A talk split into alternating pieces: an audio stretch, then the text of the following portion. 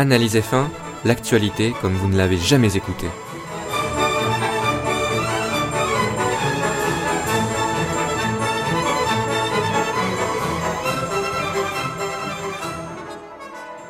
Salut à toutes et à tous, c'est Julien et bienvenue pour un nouveau podcast d'Analyse F1. Aujourd'hui, on va un peu, un peu dévier de la Formule 1 puisqu'on va parler de Formule E. Et oui, souvenez-vous, la, saison dernière, j'avais euh, un récapitulatif après chaque course euh, de la Formule E. Cette saison, j'ai décidé de faire seulement par partie, on va dire. Donc là, il y a une première fournée de 4 courses de 4 e-prix pour reprendre l'appellation exacte euh, des, courses de Formule E. Et je ferai toutes les 4 courses environ euh, un petit récap. Pourquoi je ne fais pas des résumés de toutes les courses? Tout simplement, je l'avais déjà dit, mais je le redis au cas où vous avez loupé cette, vous auriez, au cas où vous auriez loupé cet épisode. Eh bien, tout simplement parce que la, saison dernière était une saison particulière puisque c'était la saison d'inauguration de la Formule E. Donc évidemment, je m'y suis intéressé de très très près. Cette année, je m'y intéresse, je regarde toutes les courses, mais euh, voilà, je n'ai pas, je, ne désire pas mettre la même implication que la saison dernière. Je préfère que cette implication serve à la F1 plutôt. Euh, voilà tout. Et puis euh, tout simplement, je n'aurai pas le temps. Je préfère être réaliste avec le temps qui m'est imparti pour faire les podcasts. Avant de parler donc de Formule 1, un peu de Formule 1, alors comme je ne vais pas faire de podcast à proprement parler à propos des essais hivernaux, sauf s'il se passe quelque chose de dingue, genre Manor qui, euh, tape la feuille d'étang euh, tous les jours, mais ce n'est pas le cas, hein, je vous le dis, je vous le dis, ce n'est pas le cas. Euh, eh bien, je vais vous en parler tout de suite, parce que, à mon avis, ce n'est pas intéressant de dédier une chronique comment dire, sur du vent en fait, sur du vent. Euh, chacun cache un peu son jeu, chacun euh, veut euh, braquer les projecteurs sur le voisin, Ferrari veut braquer les projecteurs ben, un peu sur eux, ça c'est vrai, parce qu'ils espèrent lutter pour la victoire et pour le titre au final. Mais euh, voilà, à chaque fois on dit Mercedes c'est les favoris. Mercedes de leur côté ils disent oh euh, c'est un peu trop tôt pour parler. Euh, nous on fait notre truc dans notre coin. Bref, la langue de bois est de mise. On ne sait quasi rien. Les quantités d'essence sont inconnues. On a juste l'information à propos des pneus, mais après on ne sait pas vraiment si les pilotes également attaquent, etc., etc. Il y a plein de facteurs qui rentrent en compte et qui font que les temps ne veulent pas forcément dire grand chose. Le nombre de tours, en revanche, est une donnée euh, toujours intéressante et euh, concernant cette donnée, eh bien Mercedes, comme l'année dernière aux essais hivernaux, eh bien euh, semble la plus fiable et la plus impressionnante, encore une fois. Donc à voir. Après, concernant les autres résultats, c'est vrai que c'est assez, c'est assez difficile de savoir, par exemple, si Ferrari s'est rapproché, si certains temps de Force India euh, représentent, on va dire, leur qualité réelle, si euh, les autres écuries en gardent pas un peu sous le pied. Il faut savoir que les essais hivernaux, c'est fait pour, euh, pour faire des tests, tout simplement, pour tester la monoplace, pour voir ce qui pourrait être amélioré sur cette monoplace, etc., etc. Bref, ce n'est pas, on va dire, ce n'est pas non plus au niveau de la performance, c'est pas forcément très fiable de regarder là-dessus. Donc voilà, bon, je vous conseille de ne pas trop euh, regarder tous les articles, toutes les actualités autour de ces essais hivernaux. Il y en a qui en font des, news un peu tous les jours. C'est pas, euh, c'est pas vraiment pertinent, on va dire, de, de faire ça parce qu'après, de toute façon, la vérité viendra à Melbourne et sur les courses suivantes. Hein. Ça, sera, ça sera le plus important. Et j'ai hâte d'y être, évidemment, pour, pour voir diverses choses. Mais par contre, je ferai un podcast à propos euh, de la saison à venir parce que je pense que ce sera une saison euh, une saison où les performances seront toutes augmentées, à, peu près toutes les écuries vont monter de performance, donc euh, il faudra bien analyser ça. Voilà, cet aparté étant terminé, je vais parler de Formule E. Il y a donc eu 4 quatre, e-prix, donc un en Chine, un, un, autre en Malaisie, un autre en Uruguay et un autre en Argentine. Donc les continents asiatiques et sud-américains ont été mis à l'honneur. Et après, les rounds suivants euh, viendront au Mexique, aux États-Unis, en France. En France, et oui, j'en parlerai du e-prix de Paris euh, dans quelques instants. Mais la principale nouveauté de cette saison de Formule E, parce que j'en avais déjà parlé, mais c'est important d'en reparler, euh, c'est que cette saison, les, euh, écuries peuvent développer leur propre train arrière. Voilà, il y a juste cette partie de la monoplace qui dont on accorde une liberté. Pourquoi? Parce que ah, je l'avais dit euh, dès je crois le premier podcast où j'ai parlé de Formule E, mais c'est vraiment une règle importante. Petit à petit, saison après saison, la Formule E va autoriser les écuries à changer de plus en plus de comment dire de pièces sur la monoplace. Voilà. Ils font ça dans une optique de maîtrise des coûts et c'est plutôt intelligent en effet pour euh, que tout le monde s'y retrouve, pour qu'il y ait une, attractivité certaine pour les, sponsors, les différents constructeurs également. On sait que l'année prochaine, l'année prochaine, oui, l'année prochaine, il y a une grosse info, je l'ai pas noté, mais je viens de m'en souvenir. Euh, Jaguar, Jaguar va venir en Formule E. Et oui, et ça c'est une bonne surprise. C'est une bonne surprise. Cette saison, malheureusement, après, je crois, un ou deux e-prix, on a connu la perte de l'écurie Trulli, qui était vraiment un peu au fond du seau, c'est vrai. Et euh, bon, c'est assez, assez triste, malheureusement. Mais c'est comme ça, il reste quand même euh, pas mal de d'écuries, il doit en rester. Euh, alors, je les compte avec vous 1, 2, 3, 4, 5, 6, 7, 8, 9. Euh, ouais, il doit en rester 9 au total, si j'ai bien compté. 9 écuries. Euh, donc c'est plutôt, c'est plutôt pas mal encore. Au début de la saison, il y avait Jacques Villeneuve, donc euh, quand même un champion du monde de Formule 1, même si voilà, il se fait un peu, peu vieux en, termes sportifs, qui, avait décidé de relever le défi de la Formule 1 parce que il s'entendait bien avec Venturi. Eh bien, après quelques courses et des performances assez décevantes pour le pilote euh, canadien, eh bien, euh, il y a eu des désaccords, on va dire, et euh, Villeneuve et Venturi ont décidé de couper les, de couper les ponts du point de vue de la Formule 1 en tout cas. Donc voilà, c'est, c'est, ben, c'est assez dommage, mais bon, ça donne, ça donne la chance à d'autres pilotes, et en l'occurrence, ça donne la chance à, je crois, alors que je le retrouve, ce pilote. Sachant que l'autre pilote titulaire, c'est Stéphane Sarrazin, qui fait une bonne première partie de saison. Hein. Il est sixième au classement du, du championnat. Il a marqué des points toutes les courses. Il, ça va, il fait une bonne saison. Alors que l'année dernière, euh, le début de saison, si je me souviens bien, euh, j'avais dit qu'il était un peu cramé parce que le début de saison n'était pas très bon. Là, il fait un bon, plutôt un bon début de saison, euh, très régulier. Donc voilà, le deuxième chez Venturi. C'est, ça doit être normalement Mike, Mike Conway normalement si je ne me trompe pas. C'est Mike Conway, oui c'est bien lui, le pilote britannique, le jeune pilote britannique, qui euh, lors de sa première course n'a pas marqué de points malheureusement. Il n'a pas fait une mauvaise course hein, si je me souviens bien, mais bon malheureusement ça s'est soldé sans points. Il aura d'autres chances de de mieux faire. Voilà, maintenant je vais parler de l'IPRI de Paris avant de, de vraiment rentrer dans, dans le vif du sujet à propos des courses, à propos des comment dire, du championnat surtout.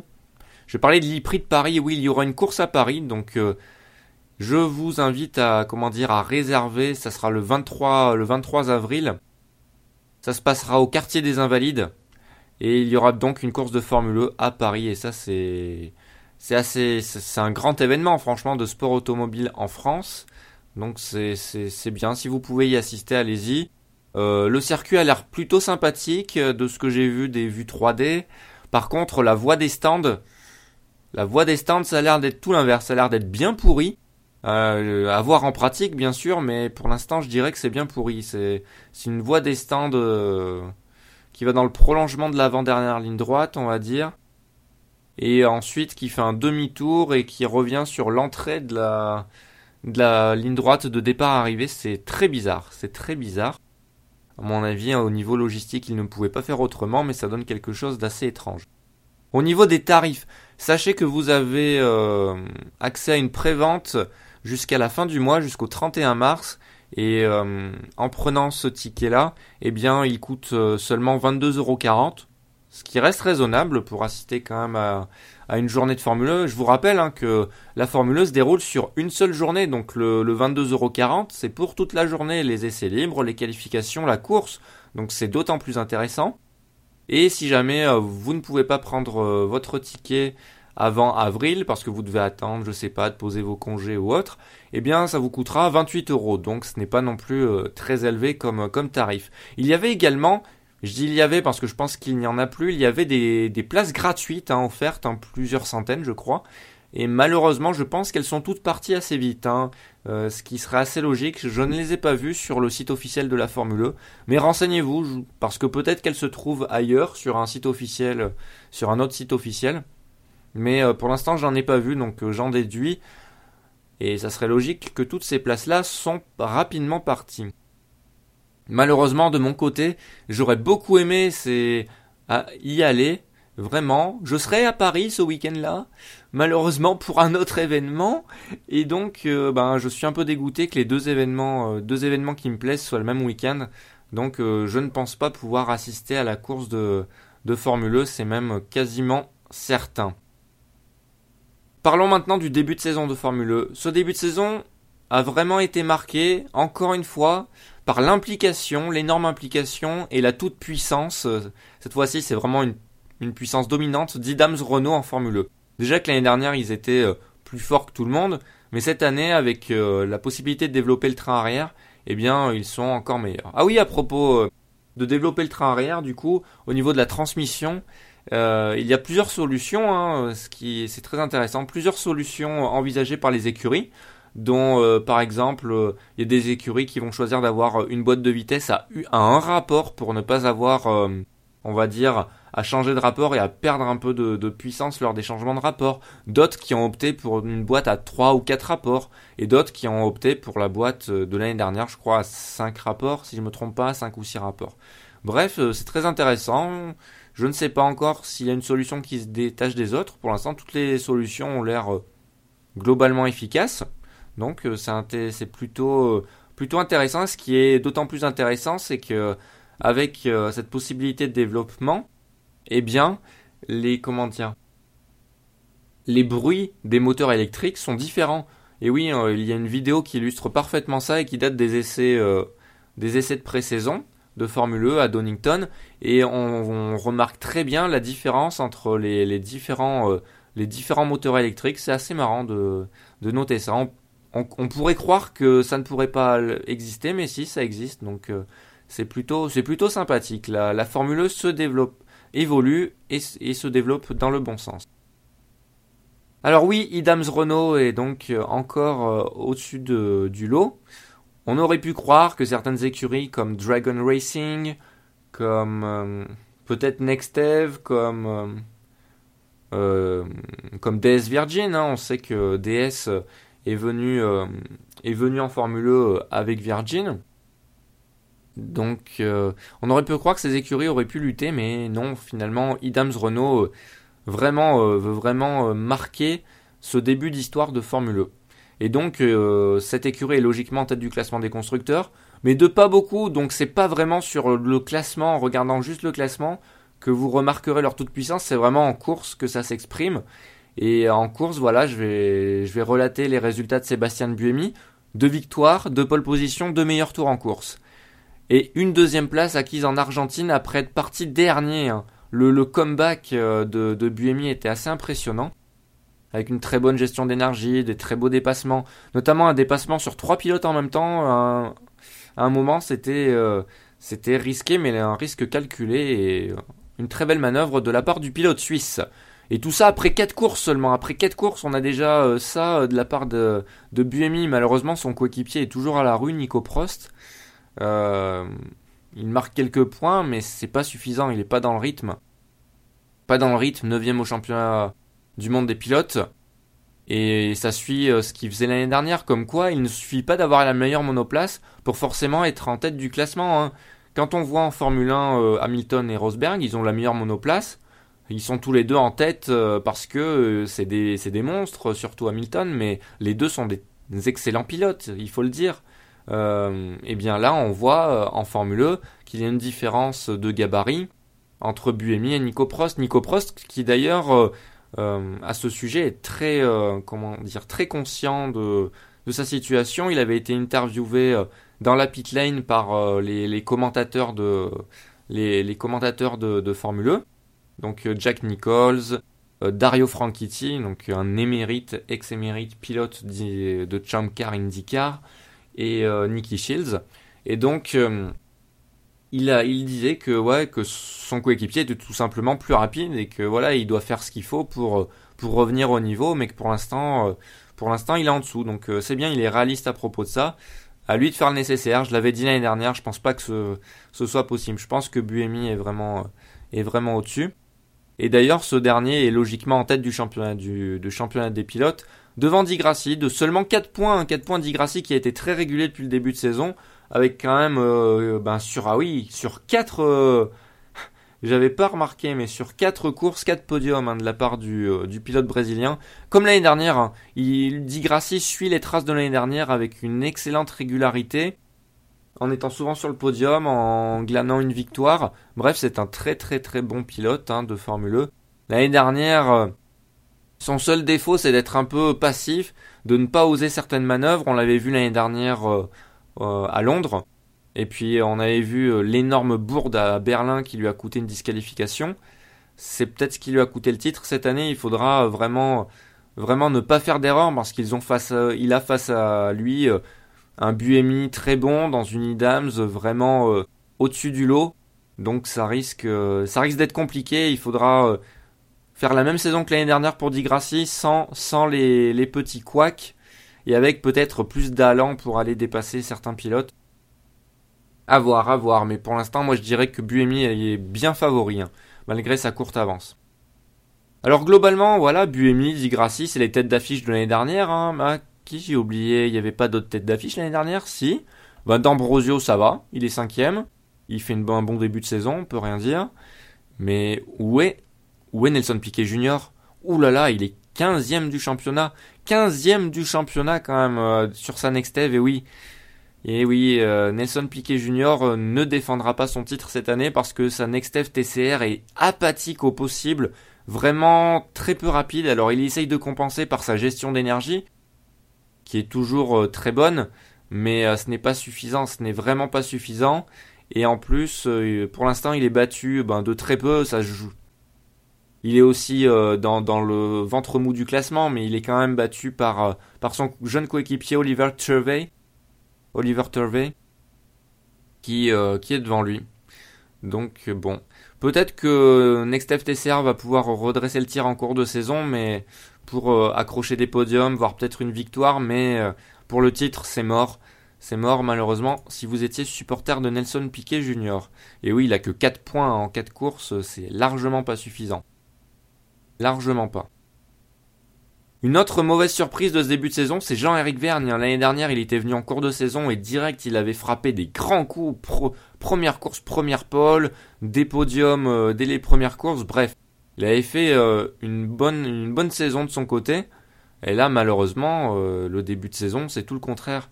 Je ne sais pas où il avait la tête. Il espérait peut-être un éventuel retour en F1 et du coup, il avait peut-être aussi la tête un peu divisée à divers endroits. Mais euh, voilà, le fait est qu'il a fait trois premières mauvaises courses. La quatrième, je suis plus indulgent. Pourquoi?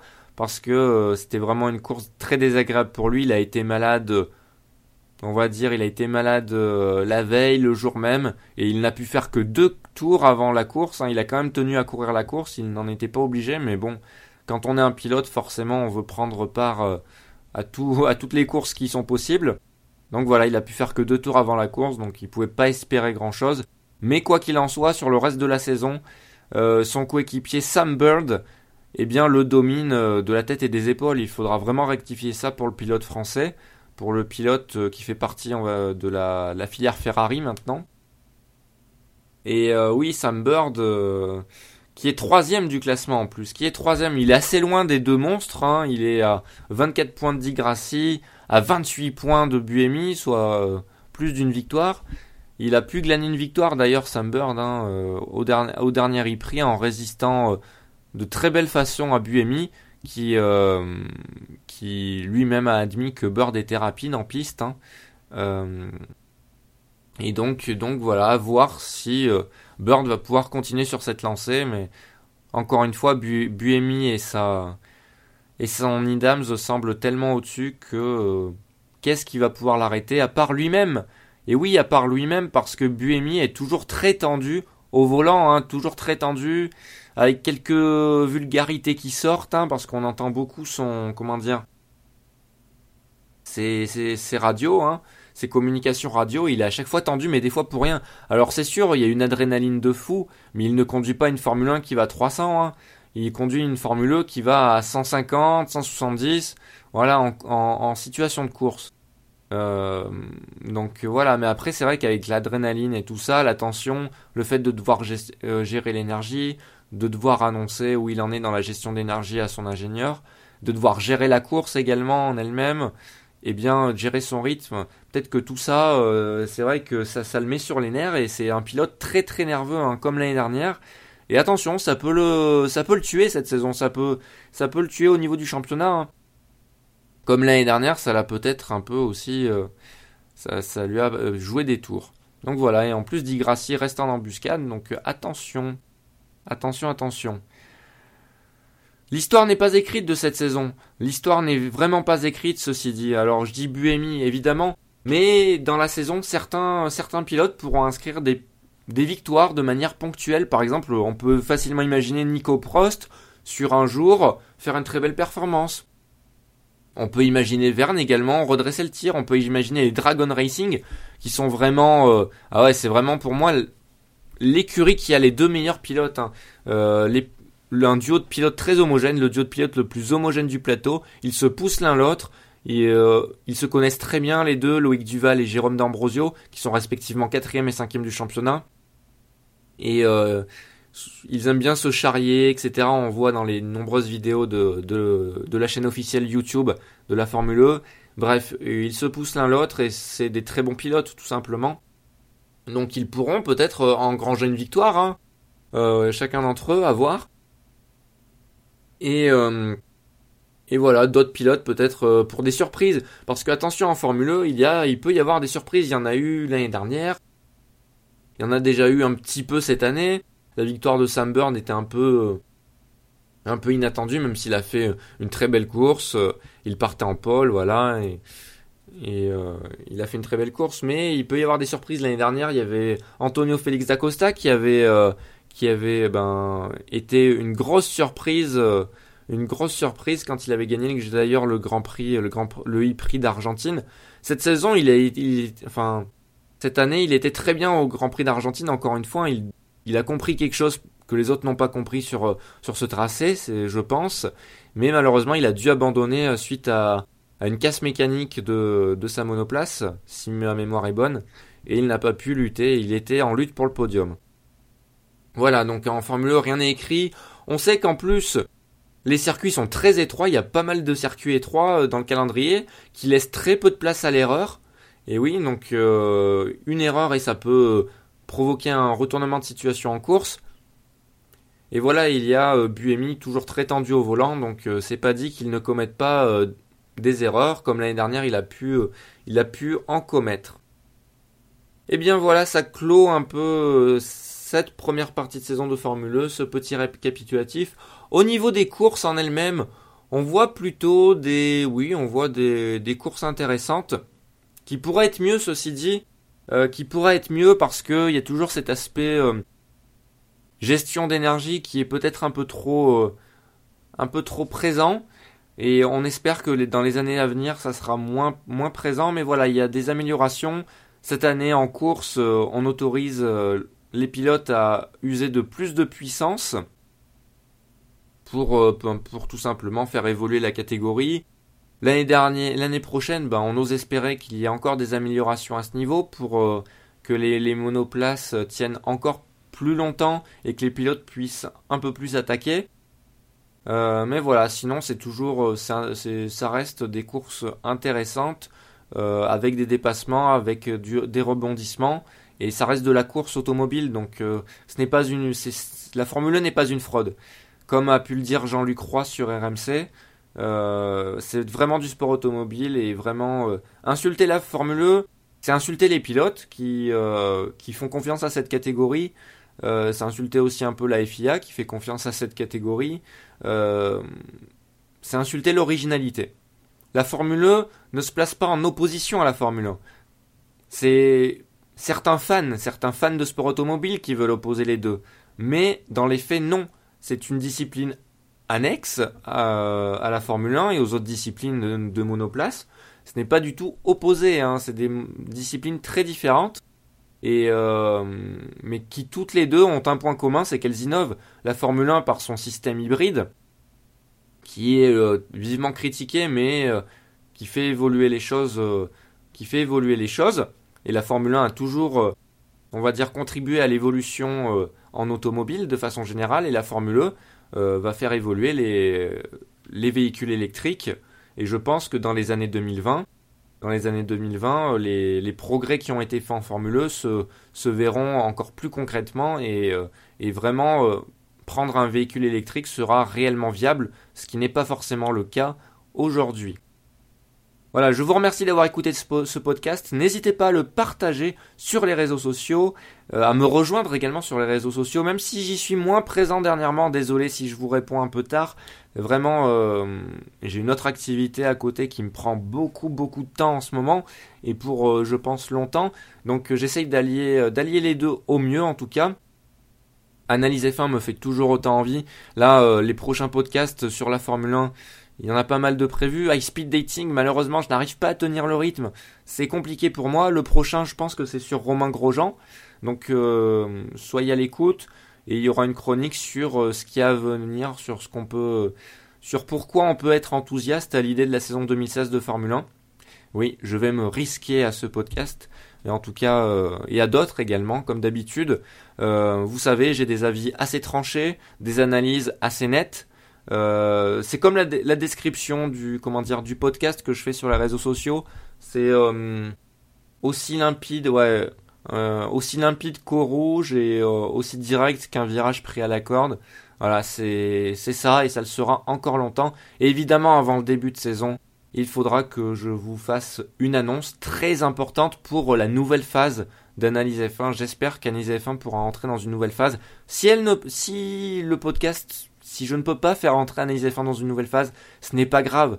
Ce n'est vraiment pas grave. La phase actuelle, euh, je pense, vous offre quand même pas mal de contenu et, euh, vous en offrira encore, hein, vraiment. Donc euh, voilà, c'est juste du, bonus. Ça sera du bonus si je peux faire ce que je veux vraiment faire depuis des mois et des années. Ce sera vraiment du bonus et ce sera vraiment cool, je pense, tant pour moi que pour vous hein, en tant qu'auditeur, vraiment. Voilà, merci à tous et plus qu'hier et moins que demain, vivons notre passion. À bientôt.